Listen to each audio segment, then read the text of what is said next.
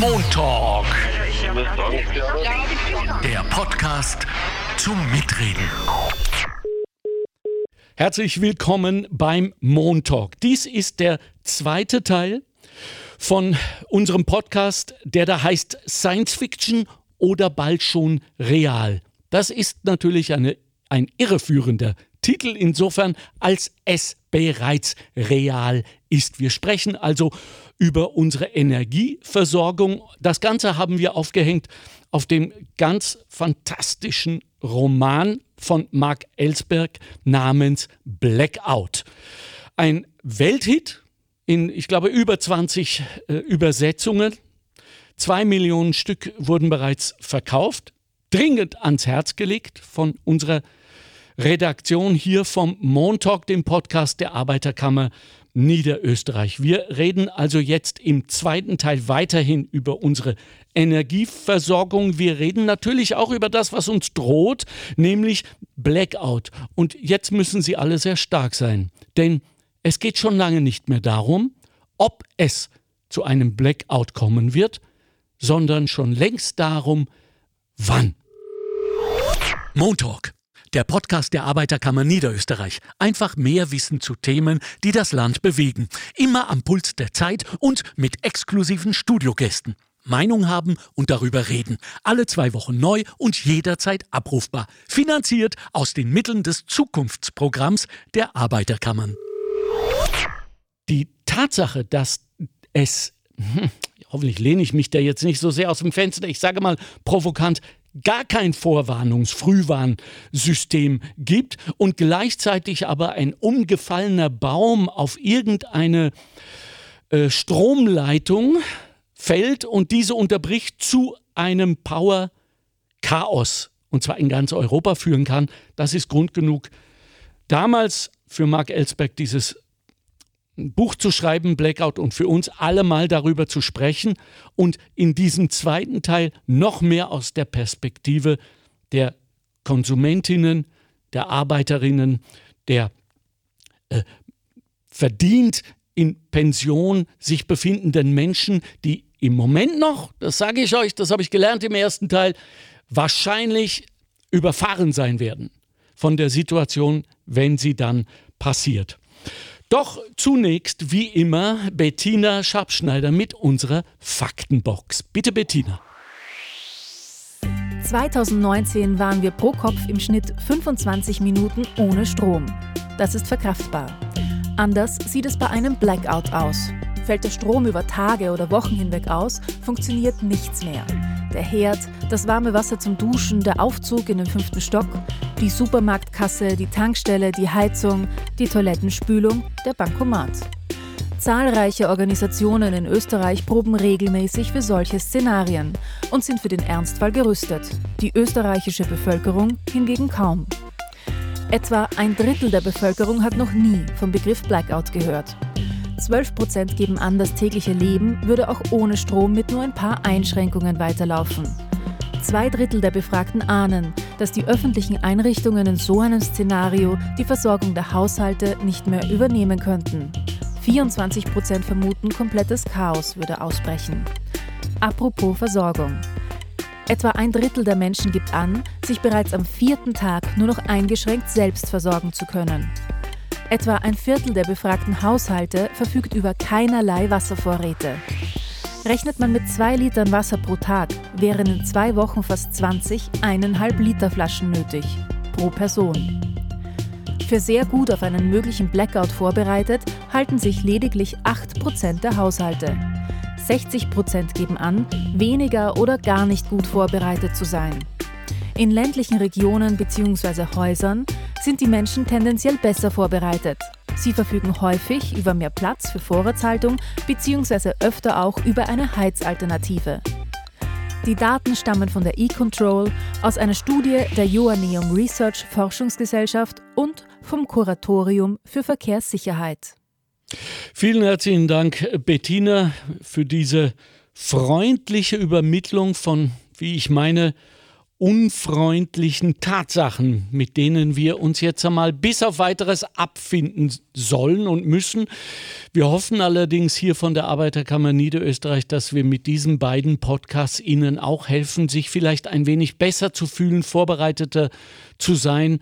Und ich beginne mit dem, womit ich auch äh, beim Teil 1 beendet habe, nämlich mit etwas sehr Emotionalen. Versuchen Sie angesichts dessen, was Sie im Teil 1 schon gelernt haben, jetzt im Teil 2 noch in der Vertiefung wahrscheinlich noch mehr verinnerlichen werden. Insofern zurechtzukommen, als dass wir uns sagen müssen, es kann jederzeit passieren. Und jeder Tag, an dem nichts passiert, ist ein Geschenk, ist ein Segen. Und dafür sollten wir dankbar sein, in Demut. Also wenn Sie jetzt heute Abend vielleicht sich mit Ihren Lieben kurz treffen und sagen, es ist nichts passiert, wie wunderbar. Und wenn Sie schon dabei sind, dann hören Sie mal, ob Sie Hubschrauber hören, Soldatengeschrei oder Panzerketten, eben nicht. Wir leben im Frieden. Und auch das sollten wir dankbar und demütig immer wieder uns vor Augen halten. Ui, denken Sie, ui, der Göbel predigt heute. Ja, weil es mir wichtig ist. Und wenn wir schon dabei sind, die drei Vs der Arbeiterkammer Niederösterreich. Versorgungssicherheit, darüber geht es heute, Verteilungsgerechtigkeit und Veränderung der Arbeitswelt. Meine Gäste heute im Teil 2 unseres Podcasts über Blackout ist Herbert Sauruck. Er ist Präsident der österreichischen Gesellschaft für Krisenvorsorge. Guten Tag, Herr Sauruck. Danke für Ihre Zeit und Ihre Teilnahme. Herzlichen Dank für die Einladung. Und äh, wie so oft und treue Hörerinnen des Podcasts werden ihn allein schon an seiner Stimme erkennen, wenngleich seine bisher immer quietschende Mobiliar äh, Surrounding ist jetzt hoffentlich weg. Ich begrüße meinen Freund John Haas. Servus, Johnny. Hallo Alexander, danke für die Einladung. Du hast deinen Bürosessel geschmiert. Es kann mhm. nichts mehr passieren. Super. Überhaupt nicht. Ähm, wir werden später mit dir über das, was ich persönlich eigentlich auch am, sage ich mal vorsichtshalber, zweitwichtigsten halte, nämlich unsere Emotionen sprechen, wie wir uns verhalten zu dieser Blackout-Krise, die droht und, äh, und worauf wir achten müssen im Umgang miteinander. Doch zuvor, Herbert Sauruck, die Gesellschaft für Krisenvorsorge Bereitet sie uns auch emotional vor auf die Krise?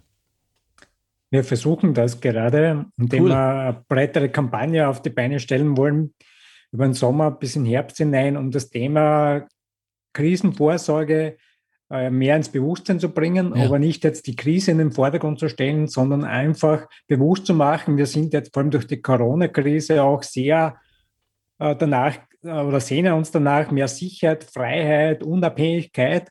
Und gleichzeitig, wenn wir uns die Themen anschauen, und das haben wir gerade einleitend gehört, äh, zwei Drittel können sich nicht länger als eine Woche selbst versorgen ja. und sind daher völlig fremdbestimmt. Und das ja. gilt es ein bisschen aufzulösen und durchaus ein bisschen eine positive Emotion damit auch zu verbinden. Ja, äh, als Tipp hätte ich, als emotional oder als, als äh, Ankerpunkt sozusagen, wir haben diese Frage, ähm, wovor fürchten Sie sich am meisten bei einem Blackout, also bei wegfallender Stromversorgung auf der Facebook-Seite der Arbeiterkammer Niederösterreich gestellt und überwiegend kam die Heizung.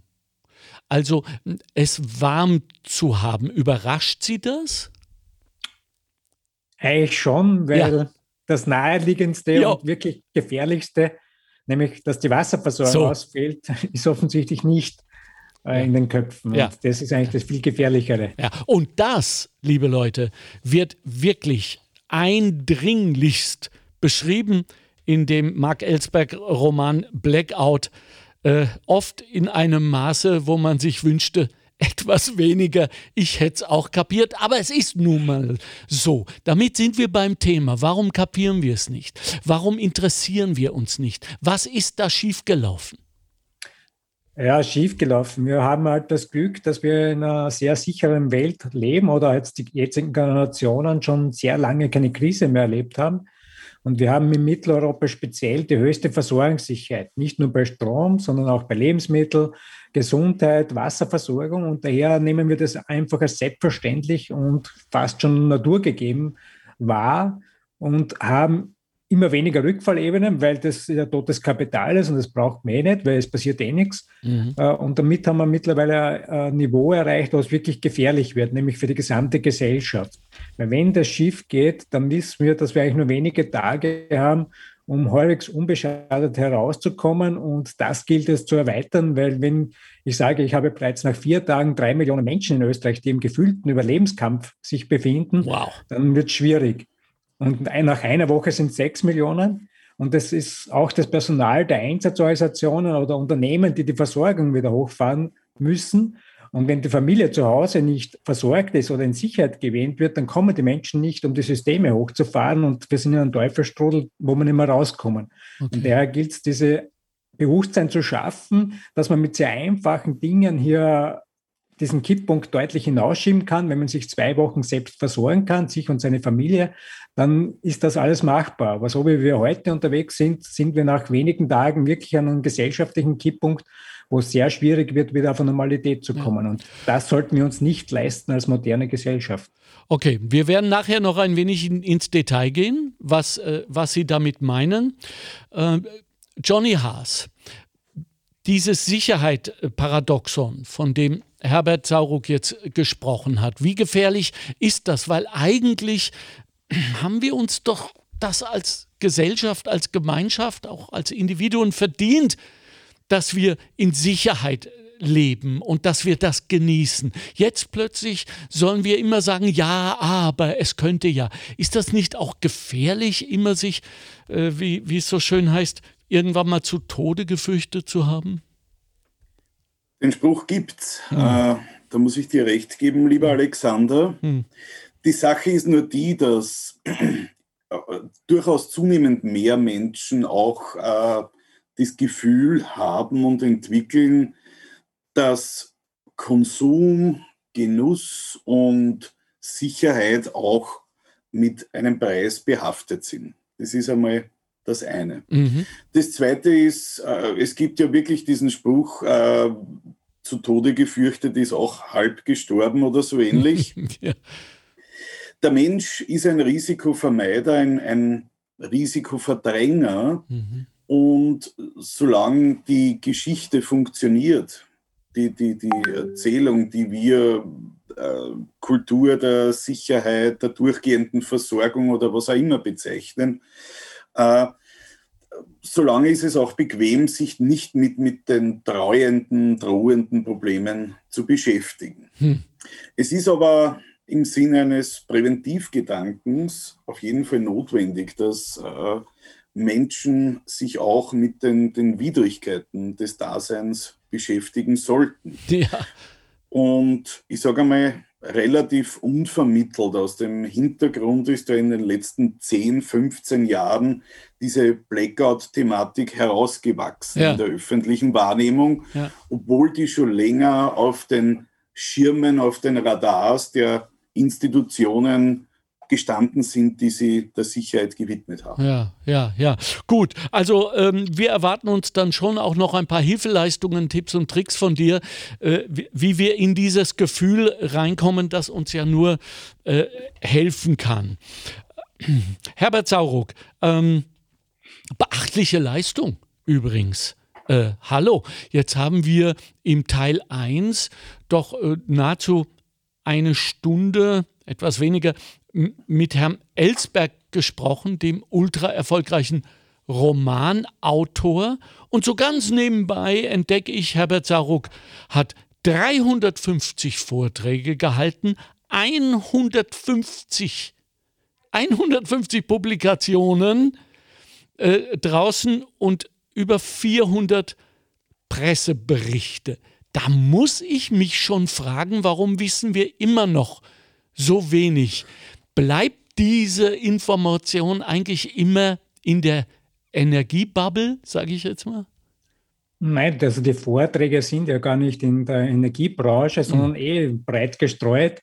Aber es erreicht halt durchaus immer nur gewisse Menschen. Ne? Und äh, es ist keine breite Debatte darüber. Es ist momentan durchaus eines ist in Bewegung, wo man das Thema immer mehr hört auch. Aber was ich laufend feststelle, ist, man hört Begriff Blackout, verbindet es mit Stromausfall und dann ist schon wieder zu Ende das Denken. Ne? Genau. Und was das wirklich bedeutet, nämlich, dass man das überhaupt einmal definieren muss, was ist ein Blackout, äh, das passiert sehr selten. Und wenn ich von einem Blackout spreche, dann geht es einen plötzlichen überregionalen, das heißt weite Teile Europas betreffenden und länger andauernden Strom, das ist das Auslösereignis, aber vor allem Infrastruktur- und Versorgungsausfall. Und der Stromausfall wird in Österreich hoffentlich nur rund einen Tag dauern, weil wir so gut vorbereitet sind. Aber bis die Versorgung wieder anläuft, wird es in die zweite Woche gehen, bestenfalls, mhm. teilweise wesentlich länger. Mhm. Äh, und das haben wir aber kaum auf dem Radar. Und auch bei der Vorbereitung von Organisationen stelle ich das leider auch immer wieder fest, dass man so auf das Notstromaggregat denkt und auf, diesen, äh, auf diese erste Phase eben des Sprints aber nicht auf die Marathonstrecke, die dahinter droht oder zu erwarten ist. Und das ist genau die gefährliche Zeit. Und daher muss man auch bewusst machen, dass es nicht um den Stromausfall geht, sondern vor allem, bis die Versorgung wieder anläuft und wieder halbwegs funktioniert, wie wir das gewohnt sind. Mhm. Jetzt hat im äh, Teil 1, den ich Ihnen, die Sie jetzt zuhören, dringend ans Herz legen will, ähm, der Herbert, ähm, pardon, der Gerhard Christine von der ähm, Austrian Power Grid äh, davon gesprochen, Wasser. Und irgendwie habe ich mich auch dabei erwischt, dass ich gesagt habe, was hat jetzt Wasser mit Strom zu tun? Weil ich auch so blöd bin. Bitte für mich blöden Künstler jetzt nochmal simpel erklärt. Ja, wir sind in Österreich eh mal grundsätzlich in einer glücklichen Lage mit Wasser. Einerseits Wasserkraft und wir haben eine gute Situation im Stromversorgungssystem.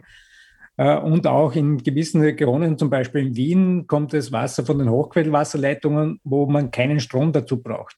Ja. Wobei man auch da wieder aufpassen muss, die letzte Meile ist entscheidend, weil wenn es auch bis Wien ohne Strom kommt, aber ins Hochhaus und, oder in höher mhm. gelegenen Gebieten wird es auch gepumpt okay. und dann kann es immer noch ein Problem geben.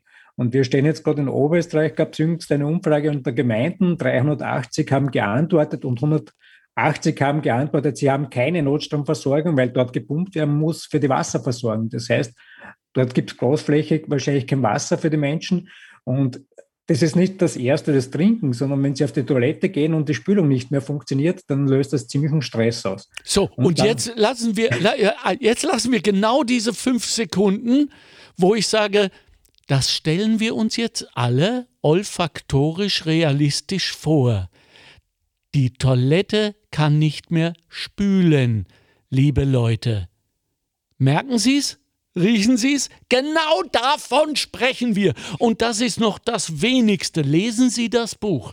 Es zeigt Ihnen ganz genau, was alles passiert. Und ich glaube, Mark Ellsberg war da noch recht äh, gnädig mit uns. Ich äh, kann mir vorstellen, dass seine Lektorin die schlimmsten Sachen rausgestrichen hat. Äh, zurück zu Herbert Sauruck jetzt. Äh, wir haben vorher davon gesprochen, ganz kurz mit John Haas, unserem Diplompsychologen, über dieses Sicherheit-Paradoxon. Ich weiß, dass Sie in Ihren Vorträgen äh, über die ich übrigens sehr viel sehr Gutes höre. Also der Mann ist buchbar und wenn Sie ihn buchen, tun Sie etwas Gutes. Er kostet auch ein bisschen was, aber das ist gut investiertes Geld. So, jetzt habe ich genug gepitcht für Sie. Sie sprechen von der Truthahn-Illusion. Ich glaube, dass ich das schon einmal gelesen habe bei Gerhard Gigerenzer in, in seinem Buch über die Heuristiken. Ist es das? Es wird von verschiedenen Autoren ja. verwendet. Nassim Taleb ist auch ein genau. bekannter. Äh, es geht einfach darum, dass der Truthahn eben das Vertrauen in seinen Besitzer mit jeder Fütterung äh, steigert, weil der kann es ja nur gut meinen. Ja. Das Problem ist nur, ihm fehlt die wesentliche Information, dass er das nur einem Zweck dient, dass er nämlich am Schluss verspeist wird. Und wir sind durchaus so ähnlich unterwegs. Wir schauen in den Rückspiegel, wie es bisher gelaufen, alles gut. Es gab noch nie einen Blackout in Europa und der muss das morgen auch so sein. Aber wir übersehen, dass sich gerade sehr viel verändert und wir haben das im ersten Teil ja gehört was da alles passiert und zwar nicht im Einklang, sondern in unterschiedliche Richtungen und unterschiedlichen Geschwindigkeiten. Ja. Äh, und daher durchaus die realistische oder ich erwarte in den nächsten Monaten bis wenigen Jahren, dass es wirklich passieren wird, weil wir einfach diese Möglichkeit ausschließen auf der einen Seite und auf der anderen Seite uns auf Dinge verlassen, die physikalisch nicht mehr haltbar sind. Und das ist gerade in Deutschland dieser Atom- und Kohleausstieg in den nächsten Monaten, der besonders kritisch ist. Und wir hatten auch am vergangenen Donnerstag äh, zu Fronleichnam eine Situation in Deutschland, die erstmals aufgetreten ist und wo eben die N-1-Sicherheit, die vorher angesprochen wurde, äh, nicht mehr gewährleistet war. Und es war wieder viel Glück dabei, weil wenn das Wetter anders gewesen wäre, hätte es noch viel schlimmer kommen können. Und das ist, was die meisten natürlich nicht mitbekommen. Es wurde auch nicht öffentlich kommuniziert. Ich habe es auch nur von Inside bekommen. Äh, und das ist meine Kritik auch ein bisschen, dass man da vielleicht zu wenig oft auch die Probleme anspricht. Äh, weil das würde vielleicht dann auch ein bisschen nachdenklicher machen und zum Handeln bewegen. Aber wenn man immer hört, das ist alles bestens vorbereitet und alles in Ordnung, warum sollte ich mich mit Vorsorge beschäftigen, weil es geht ja immer alles. Ja. Und da, glaube ich, braucht man ein bisschen einen Umstieg ja. in der Kultur auch. Aber ich erlebe es dann auch wieder in Unternehmen, wo nach oben gemeldet wird, alles in Ordnung. Hm. Und dann spricht man direkt, dann heißt es, ja, eigentlich haben wir nichts. Das ist natürlich nur ja, ja. die Erwartungshaltung, alles muss in Ordnung sein. Und das aber ist aber jetzt, ab allen Ebenen. Ne? Jetzt frage ich Sie auch noch mal etwas, was ich im ersten Teil Mark Ellsberg gefragt habe, wenn ich mich recht erinnere, nämlich, müssen wir denn geschützt werden? Ist das der richtige Weg? Äh, verfallen wir wirklich als Gemeinschaft, als Gesellschaft so schnell in Panik, wenn es heißt, Leute, äh, dies und jenes kann passieren, aber wir haben Vorsichts- äh, äh und, und Vorschutzmaßnahmen? Es ist ja nicht so einfach zu beantworten. Also einerseits Schutz, ja, es wird viel getan, aber auf der anderen Seite geht es auch um uns, um unsere Eigenverantwortung, um eben diese 14 Tage selbst über die Runden kommen zu können, weil niemand Millionen Menschen versorgen kann, wenn nichts funktioniert. Das mhm. ist einfach Illusion und die gilt es auszuräumen. Äh, und da haben wir ein großes Problem. Auf der einen Seite wollen wir unabhängig sein und auf der anderen Seite verlassen wir uns völlig auf den mhm. Staat, wer auch immer der Staat ist, dass der immer alles garantiert. Und das ist einfach eine Schizophrenie, die aufzulösen ist mhm. äh, und wo wir uns selbst bei der Nase nehmen müssen. Mhm. Und äh, weil jeder erwartet, der andere hat was gemacht, aber ich habe den anderen noch nicht gefunden und das ist das Problem. Und wir sollten ja. zuerst bei uns anfangen, im eigenen Bereich, in der eigenen Familie, in der eigenen Organisation. Und die andere Frage, wie ist der Staat oder die Organisationen vorbereitet? Ich sage punktuell sicher gut, Mhm. Aber es reicht trotzdem nicht, wenn die Masse der Menschen sich nicht selbst helfen kann. Weil, wie gesagt, es kann niemand neun Millionen Menschen in Österreich helfen oder mehrere hundert Millionen in Europa. Und, und ist es so, dass die, dass die Gesellschaft für Krisenvorsorge dafür sorgt oder sich darum kümmert, äh, um Hilfe zur Selbsthilfe? Ist das gemeint? Genau, wir wollen Aufklärungsarbeit betreiben und eben die Motivation schaffen, dass man sich vielleicht doch ein bisschen selbst bei der Nase nimmt und hier einfach eine Verbesserung herbeiführt. Ja. Okay, äh, wir werden da gleich ins Detail gehen. Ich erwarte mir da wirklich auch einen Stundenplan und meine Hausaufgaben, meine täglichen inklusive Gebete an auch irgendwen. da hilft nichts, schaut nichts.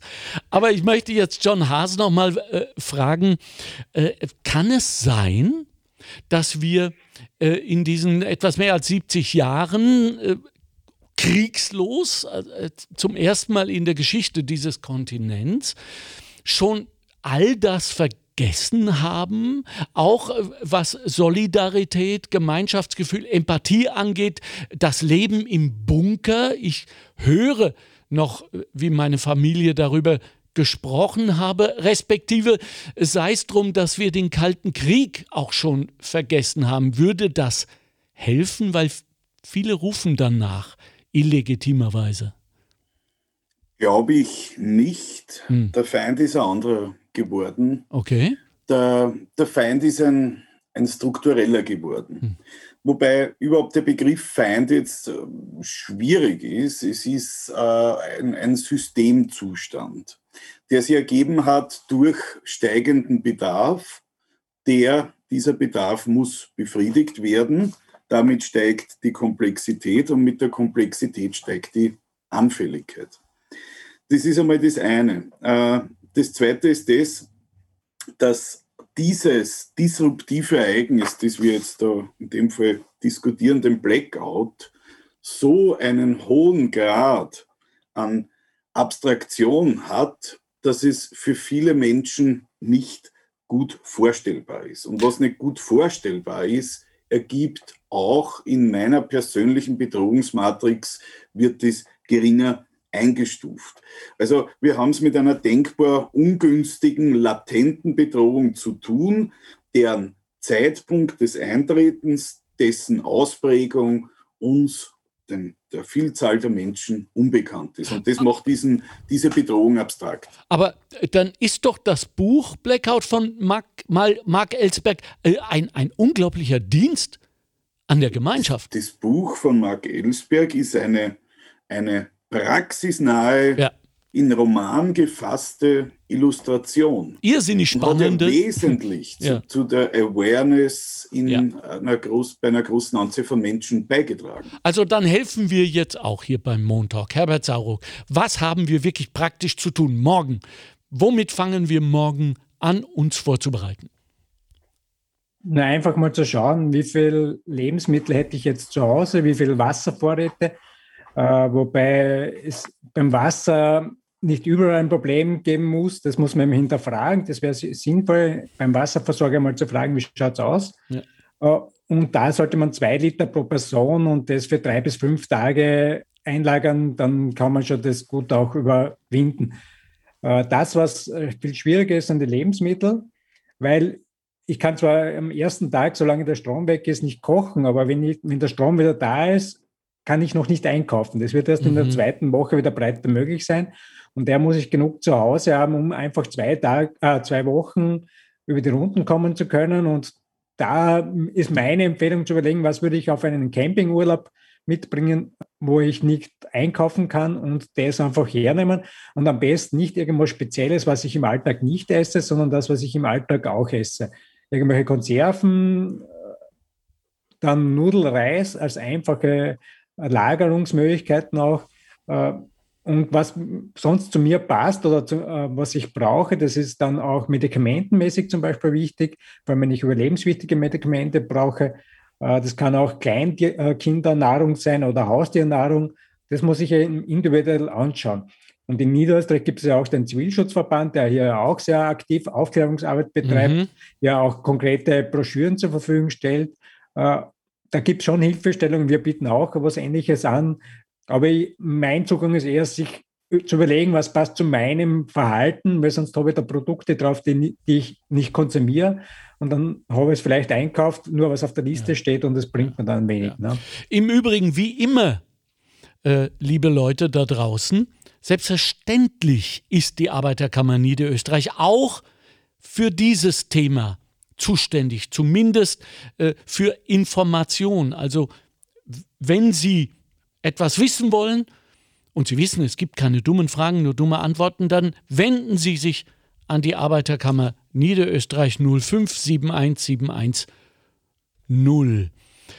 Äh, Herbert Sauruck, jetzt Sollen wir, ah, ich frage nochmal ganz kurz, dann komme ich zum neuen Thema. Sollen wir unsere Nachbarn davon informieren, dass wir einen Raum haben, dass wir Vorräte haben, dass bei uns zum Beispiel ein Radio mit Kurbel, ganz, ganz wichtig, glaube ich, in so einer Situation, äh, also energieautonom da ist, dass wir das zumindest wissen oder ist es jeder für sich? Das ist die große Schwierigkeit derzeit, weil derzeit so wenig Menschen Vorbereitung treffen und die fürchten sich natürlich auch, weil wenn sie sagen, ich habe vorgesorgt, aber oh der Rest Gott. nicht, dann werde ich ziemlich schnell viel Besuch bekommen. Ist vielleicht nicht so spannend.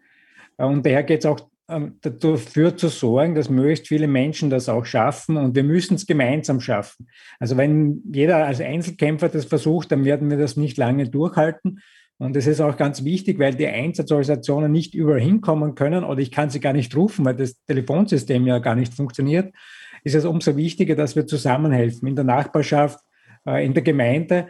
Und da kann man viel machen, indem man jetzt schon Dinge vorbereitet, damit ich weiß, was tue ich, wenn ich nicht mehr anrufen kann. Ja. Weil wir sind bei anderen Lagen gewohnt, wir greifen zum Hörer, rufen Hilfe, rufen in der Gemeinde an, aber das funktioniert dann nicht mehr. Und daher ist es ganz wichtig, auch auf die Umgebung zu schauen, vor allem auch pflegebedürftige Menschen, wo die Pflegedienste wahrscheinlich nicht mehr kommen mhm. oder sonstige hilfsbedürftige Menschen, dass man die auch mitnehmen. Und es gibt durchaus die Erfahrung aus anderen Krisen, dass zunächst einmal dieser Zusammenhalt wachsen wird, dass die Leute miteinander auch oft erstmals miteinander reden ja. und versuchen, das gemeinsam zu bewältigen. Aber ja. es ist die Frage, wenn der eigene Magen zu knurren beginnt und ich habe nichts mehr und der andere gibt mir nichts mehr her, dann wird das Kippen beginnen. Und daher gilt es genau, diesen Kipppunkt hinauszuschieben, damit wir da nicht in eine Situation kommen, wo wir uns das heute nicht vorstellen wollen. Ja, äh, John Haas, dieser Kipppunkt, diese, diese Entwicklung von ungeheurer Solidarität und erinnern wir uns im März äh, letzten Jahres, äh, äh, gerade, dass wir uns nicht umarmt haben, was wir nicht durften und auch nicht getan haben. Äh, getan haben in diesem Sinne, finde ich zum Beispiel in einer Art vielleicht vorgezogenen Rückschau, dass wir sehr gut waren als Gesellschaft. Ich finde, wir waren wirklich und wir sind nach wie vor sehr, sehr gut. Kommt nur leider in der Öffentlichkeit nicht so oft vor. Ich vermisse auch wirklich von politischer Seite, dass mal gesagt wird, ihr seid gut, Leute. Ja, ähm, aber äh, ist ein anderer Podcast. Ähm, Jetzt, warum, Johnny, kippt das? Äh, ist es so simpel, dass wir irgendwann in unserer Not Schuldige brauchen? Schuldige nicht. Ich, ich würde so sagen, also es gibt da äh, so Katastrophenphasenmodelle, da, da hast du am Anfang die ersten paar Stunden, hast du mit die Akutphase, mit, mit, mit Panikschock, Lähmung, Rückzug. Das ist einmal eine kollektive Reaktion. Da braucht man nur in unsere Gefühle oder Handlungen beim Lockdown denken, wie der in Kraft getreten ist. Äh, das zweite ist dann die meist solidarische oder zum Großteil solidarische Phase mit Tauschen. Wie geht es dir hin und her? Ich habe da geschrieben, sammeln und sichern, äh, verbinden und verbünden. Äh, spätestens an dieser Phase scheiden sich aber, sage ich mal, die, die, die, die, die Kulturen untereinander, damit meine ich jetzt aber bitte nicht Bevölkerungsschichten, sondern Verhaltenskulturen. Mhm. Äh, und es, es bilden sich individuelle Verhaltensweisen aus. Das heißt, da wird es dann welche gehen, die gehen auf Rückzug, andere werden offensiv und gehen auf, auf Ressourcensuche. Das ist äh, der Punkt, was, was der Herbert da mit, mit Kipppunkt äh, bezeichnet ja. hat, oder dieser, dieser Tipping Point. Ähm, das ist der Punkt mit dem höchsten Eskalationspotenzial in der Anfangsphase. Und äh, irgendwann wird dann so, so ein Fließgleichgewicht, sage ich mal, des, des Bedürfnisses und äh, der, der Möglichkeiten äh, entstehen. Es gibt prinzipiell immer zwei Sichtweisen, nämlich dass man glaubt, dass das Menschen prinzipiell in Konkurrenz stehen oder dass die Kooperation überwiegt. Man weiß aus der Krisenpsychologie und aus der Katastrophenpsychologie, dass letzten Endes die solidarischen und einenden Akte überwiegen, was aber nicht ausschließt, dass es nicht auch hier zu menschlichen Tragödien oder, oder dem, dem Verlust für, für, für Leben oder Auseinandersetzungen kommen kann. Okay, okay. okay. Das, gilt es zu verhindern. Hm. Wie? Trainieren, naja, kann man das trainieren, Johnny? Rein theoretisch könnte man es trainieren. Die Frage ist, wer so einen Workshop äh, finanzieren oder fördern würde. Da gibt es dann auch ethische Probleme, weil eigentlich ich etwas äh, versuche zu trainieren und damit es allzu konkret her, herbei hm rufe. Hm. Na, äh, es geht vor allem um eine innere Preparedness. Äh, was, was der Herbert geschildert hat, ist ja diese äußeren Vorbereitungen und die innere Vorbereitung ist einmal, äh, dass man sich bewusst wird, dass es passieren kann, aber nicht muss. Dass man auch an- und hinnehmen muss, wenn es, dass es eintritt und eine entsprechende Fassung und auch Disziplin und äh, ein wohlüberlegtes Verhalten an den Tag legt, wenn es eintritt. Die Voraussetzung ist aber immer, dass das in meinem Weltbild, in meinem Mindset ja, ja. vorhanden ist. Jetzt, jetzt ähm, hat ja, Entschuldige, dass ich unterbreche, bitte. jetzt hat ja Marc Ellsberg im ersten Teil ähm, äh, eindrucksvoll geschildert, wie zum Beispiel aus seiner Zeit, als er noch in der Werbung gearbeitet hat, äh, wie schwierig es damals schon war, Versicherungen zu genau. vertreten, zu bewerben, Marketing ja. äh, zu machen. Das erscheint mir die gleiche Fährte zu sein, aber Richtig, ja. trotzdem werden Versicherungen abgeschlossen. Es gehört nicht nur zum guten Ton, es, das hat man einfach. Ja? Und äh, diesen Unternehmen geht es hervorragend weltweit noch. Sie haben nicht so wie die Banken schon die Fintechs äh, im Nacken, also da sind sie noch derweil verschont. Aber ich weiß zufällig aus Recherche, dass die Versicherungsindustrie weltweit dringend auf der Suche ist nach Möglichkeiten von diesem Worst-Case-Szenario mit diesen zwei Touchpoints, einmal bei Abschluss des Vertrags und einmal bei Schaden, wegkommen wollen, um ein Serviceunternehmen zu werden. Mhm. Und mhm. äh, äh, erstens sollten wir das nicht insofern trainieren, auch als dass vielleicht ähm, ab und zu mal der Strom ausfällt, um sofort wieder da zu sein. Denn so hat ja, so fängt ja der Roman an.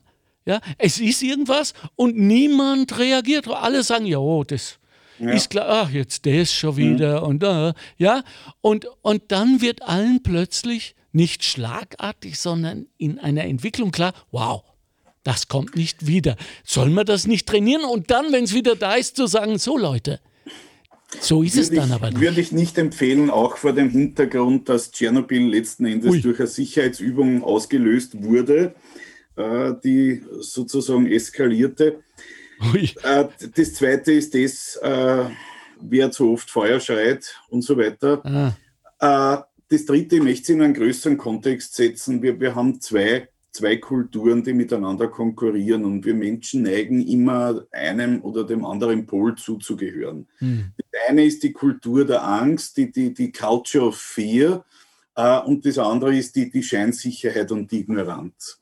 Und ich glaube, dass es ganz, ganz wichtig ist, einen balancierten Standpunkt zwischen Scheinsicherheit und einer Kultur der Angst, von der auch viele profitieren, äh, nicht nur Versicherungen, ich will nicht sagen, dass die schlecht sind per se, mhm. überhaupt nicht, war übrigens auch selber lange in der Werbebranche, äh, sondern eine neue, ich, ich plädiere für eine neue Rationalität gepaart mit einer Sensibilität. Äh, wie wir Situationen einschätzen, ist sehr stark von psychologischen Faktoren geprägt. Ist ein Risiko unbekannt, schätze ich es niedriger ein, ist es abstrakt, schätze ich es niedriger ein, etc. etc. Aber all diese Filter und Fehler, die in uns eingebaut sind. Wir müssen uns dieser bewusst werden und das sollte schon in jungen Jahren sollten äh, solche äh, Dinge gelehrt werden, dass, dass der Mensch eigentlich kein wahnsinnig guter Schätzer ist, er ist ein ausreichend guter Schätzer für Risiken. Und das Zweite und das Letzte äh, ist, dass eine Preparedness, also eine innere Vorbereitung und eine äußere Vorbereitung den Zeitpunkt der Recovery, also der Wiederherstellung der vormaligen Verhältnisse, kürzer hält und weniger Schäden auslöst. Mhm. Das, das, ist mein, mein Kernplädoyer. Okay. Herbert Sauruck, ähm, äh, ist das machbar, was Johnny Haas jetzt äh, fordert, träumt? Ähm, äh, unterstützt ihr uns dabei? Können wir uns äh, an, an die Gesellschaft für Krisenversorgung äh, äh, wenden? Wir also wir sind äh, ja noch kleiner Verein äh, und erst 2019 gegründet worden und okay. versuchen das Thema auf breitere Beine zu heben. Das heißt, wir haben jetzt nicht die Ressourcen, um allen zu helfen. Okay. Äh, uns geht es eher um das übergeordnete Thema und ja, ich unterstütze das, vor allem in die Schulen zu gehen und dort auch wieder den Umgang mit Unsicherheit und diese Fähigkeiten zu vermitteln. Mhm. Aber das ist alles eine mittelfristige bis langfristige Perspektive, wenn wir das nicht morgen anfangen können. Sollen wir eine Initiative gründen, ähm, Blackout von Ellsberg als äh, Schulbuch einzuführen? Ja. Oder? Wäre, ich finde auch wäre. Die Frage ja. ist, ob die heutige Jugend äh, die Geduld hat, 800 Seiten zu lesen, aber ja. es wäre sonst sicher vielleicht sehr hilfreich. Ja. denk mal an Planspiele, denk mal an, an Workshops etc. Cool. Also es gibt da Mittel und Wege. Der Herbert ist ja da ein, ein findiger Kopf und ja. bitte ja. Herbert. Also wir haben jetzt gerade ein Planspiel in Fertigentwicklung, das im Herbst zur Verfügung stehen wird und vor allem auf Gemeinden zugeschnitten ist. Das heißt, dass man in der Gemeinde so ein Szenario simuliert zu bewältigen und vor allem auch diese Kommunikationsprozesse unter, zwischen den unterschiedlichen Stakeholdern übt. Ja und auf der anderen Seite auch bewusst macht, was da alles zusammenhängt und was man da alles bedenken muss, damit es funktioniert. Ja. Und ein Key Learning wird auch sein, wenn ich die Bevölkerung nicht aktiv eigentlich in der Vorsorge, aber auch in der Bewältigung einbinde, dann werde ich scheitern. Weil niemand kann tausenden Millionen Menschen helfen. Äh, und daher muss man die Bevölkerung ganz aktiv da in die Bewältigung einbinden. Und das, das muss man erst in die Köpfe bringen weil wir halt aus den normalen Krisen gewohnt sind. Da gibt es die Spezialisten, die machen das professionell und ja. die anderen halten wir lieber weiter weg, weil die stören eh nur. Aber bei dem Szenario geht das nicht anders. Ja, okay. Und vor allem die ganze Logistik und Versorgung, die vielleicht vor Ort noch möglich ist, zum Beispiel die Supermärkte haben ja noch was, äh, das geordnete Abgeben und so weiter, das muss man gemeinsam organisieren, ja. weil die Kassiererin kann das nicht machen. Und ja. das ist auch ein Ziel dieser Kampagne. Ja. Als jemand, der sich wirklich äh, hauptberuflich seit vielen Jahren, wie ich lese, mit Krise beschäftigt, äh, Ihr Assessment, wie wir durch diese Krise bis jetzt gekommen sind, waren wir gut? Äh, wir hatten ziemlich viel Glück, weil das, was in der Studie 2012 zur Corona-Krise gestanden ist, die in Deutschland erstellt worden ist, hat man damals mit sieben Millionen Toten in Deutschland gerechnet. Uh. Also es ist vieles so eingetreten wie in der Studie damals simuliert, nur die Todeszahlen zum Glück nicht. Äh, und wäre das etwas mehr eskaliert, dann hätte man ziemlich blöd raus der Wäsche oh, geschaut, weil die Versorgung auch zusammengebrochen wäre. Und dass es nicht eskaliert ist, liegt ja wohl an uns. Nein, das war Glück, weil äh, das Virus zum Glück nicht so Mann. Äh, tödlich war. Mann, die nehmen mir hier alle äh, guten Sachen heute weg. Ich will äh, nur Zuversicht und Hoffnung und, und Stolz verbreiten, aber ihr müsst natürlich äh, bei den Fakten bleiben. Zum Schluss äh, erlauben Sie beide mir noch etwas Persönliches, Privates äh, zu fragen. Herbert Sauruck, Sie waren ja Militär. Sie waren, genau. glaube ich, in Wiener Neustadt auf der Millag. Ja, äh, sind also zum Offizier ähm, ausgebildet worden. Ähm, und Jetzt machen Sie eine Art, auch militärische Übung mit uns allen, sehe ich das richtig, äh, die ja doch, und für die wenige Zeit, die ich bei der Bundeswehr war damals, weiß ich, dass es mit Disziplin, mit äh, Information und mit Kommunikation zusammenhängt. Also wenn wir das militärisch angehen, haben wir die bessere Chance, Herr Offizier? Ja, ich bin Berufsoffizier und bin ja, seit 2012 beurlaubt, äh, weil ich auf, durch ein Studium auf dieses Thema gestoßen bin und das hat mich nicht Übrigens, können wir uns äh, auf die, aufs Bundesheer so verlassen wie bei allen anderen Katastrophen bisher, Wasser etc.? Nein. Okay. Und das wird auch kommuniziert. Man ist jetzt dabei, äh, das Bundesheer wieder fit zu machen. Die ersten Kasernen werden 2024 wieder autark sein. Ja. Und auch wenn das schon alles so wäre, wie, wie es mal vor 20 Jahren war, ja. es können trotzdem nicht 3000, 10.000 Soldaten 9 Millionen Menschen helfen oder versorgen. Und das ist leider die Erwartung, die breit verbreitet ist. Das Bundesheer hat in, in der Corona-Krise sehr viele Leistungen übernommen, das sehr gut auch gemacht. Ja, super. Und so ist jetzt die Erwartung, die machen ja immer alles. Und ja, das richtig. wird bei Blackout nicht Wird nicht gehen. Was wir, und erlauben Sie mir, dass ich das nochmal reinwerfe, als wichtig ist, an Dienstleistungen sehr wohl erledigen, und zwar in tausend- und abertausendfacher Ausführung, ist natürlich das Magazin Treffpunkt von der Arbeiterkammer Niederösterreich, das jetzt im Moment äh, in ihren Briefkästen auf Sie wartet, wo wir ganz intensiv en Detail auch mit Unterstützung unserer Gäste dieser beiden Podcast-Teile auf die Blackout-Bedrohung eingehen. Und es ist das Wort Bedrohung so ähm, abstrakt und es ist mehr als das. Es ist wirklich eine Realität Realität geworden. Noch einmal nicht, ob sie kommt, sondern wann sie kommt, ist das Thema. Zum Schluss noch, äh, John Haas, wie gehst denn du mit dieser drohenden Krise um? Hast du einen Keller voller Klopapier? Ich glaube, das ist das. Äh, muss man da auch so drauf achten oder ist es. Nicht mehr, nicht mehr. Hatte ich beginnend äh, ab Jänner 2015 wegen Corona. Brav. Habe erstaunlicherweise die Vorräte aufgebraucht und nicht aufgestockt. Schlecht. Also bin aktuell keine keine Anlaufstelle, außer okay. Kurbelradio habe ich nichts zu bieten.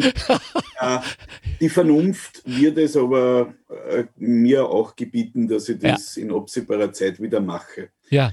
Ähm, ich glaube, dass aber die innere Vorbereitung auch nicht unwichtig ist, aber natürlich der Mensch braucht etwas zum Essen und zum Trinken und daher arbeiten ja der liebe Herbert und ich sozusagen sowohl auf Soft- als auch Hardware-Seite bei der österreichischen Gesellschaft für Krisenvorsorge zusammen, dass wir Menschen vorbereiten und, und informieren und, und da mache ich psychologische Dinge und der Herbert mit seiner langjährigen Erfahrung bringt den Großteil des Hardware-Backgrounds. Und, und, du hast zum Thema ein, ein White Paper ähm, äh, geschrieben, also ja, ein, genau. eine, eine wissenschaftliche Untersuchung. Wo, wo sehen wir die, wo können wir die runterladen?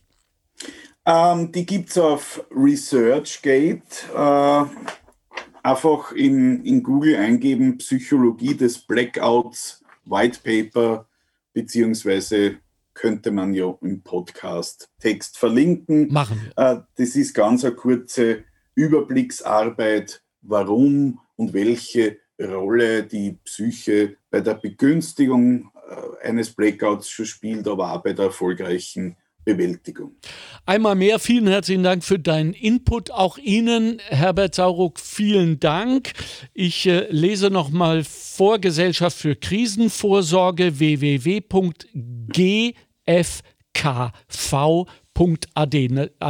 Natürlich auch äh, äh, in unseren Shownotes auf der Facebook-Seite der Arbeiterkammer Niederösterreich und auf der Montalks-Seite der, des Webauftritts der Arbeiterkammer Niederösterreich. Falls Sie mal mit uns sprechen wollen, dies ist die Nummer 05 7171 20 400. Danke auch bei Marc Ellsberg, unseren Bestseller-Autor, dringend ans Herz zu legen in diesem Zusammenhang. Blackout. Bitte schauen Sie in Ihren Briefkasten, dass Sie den Treffpunkt bei Zeiten herausnehmen. Ich bedanke mich an dieser Stelle bei Karina Karas, unsere Chefin vom Dienst in der Redaktion, bei Mario Gattinger, Christina Winkler, Susanne Kahner, bei Stefan Dangel, unserem Technik- und äh, Akustiker und natürlich wieder bei Bettina Schabschneider für das Fact-Finding. Vergessen Sie nicht, mit V geschrieben, die 3V Versorgungssicherheit, Verteilungsgerechtigkeit, Veränderung der Arbeitswelt. Das sind unsere Metathemen. Danke für Ihre Aufmerksamkeit. Für all jene, die den ersten Teil ähm, verpasst haben, er ist hier, wo Sie jetzt gerade sind, sofort abrufbar. Da gehen wir intensiv auf den Roman Blackout von Mark Ellsberg ein. Außerdem bei uns im Teil 1 Gerhard Christine von der Austrian Power Grid, die uns genau erklären, wie das ist mit dem Strom und wo er herkommt. Danke und äh, bis zum nächsten Montalk. Gehaben Sie sich wohl. Montalk, der Podcast der Arbeiterkammer Niederösterreich. Einfach mehr Wissen zu Themen, die das Land bewegen. Immer am Puls der Zeit und mit exklusiven Studiogästen. Meinung haben und darüber reden. Alle zwei Wochen neu und jederzeit abrufbar. Finanziert aus den Mitteln des Zukunftsprogramms der Arbeiterkammern.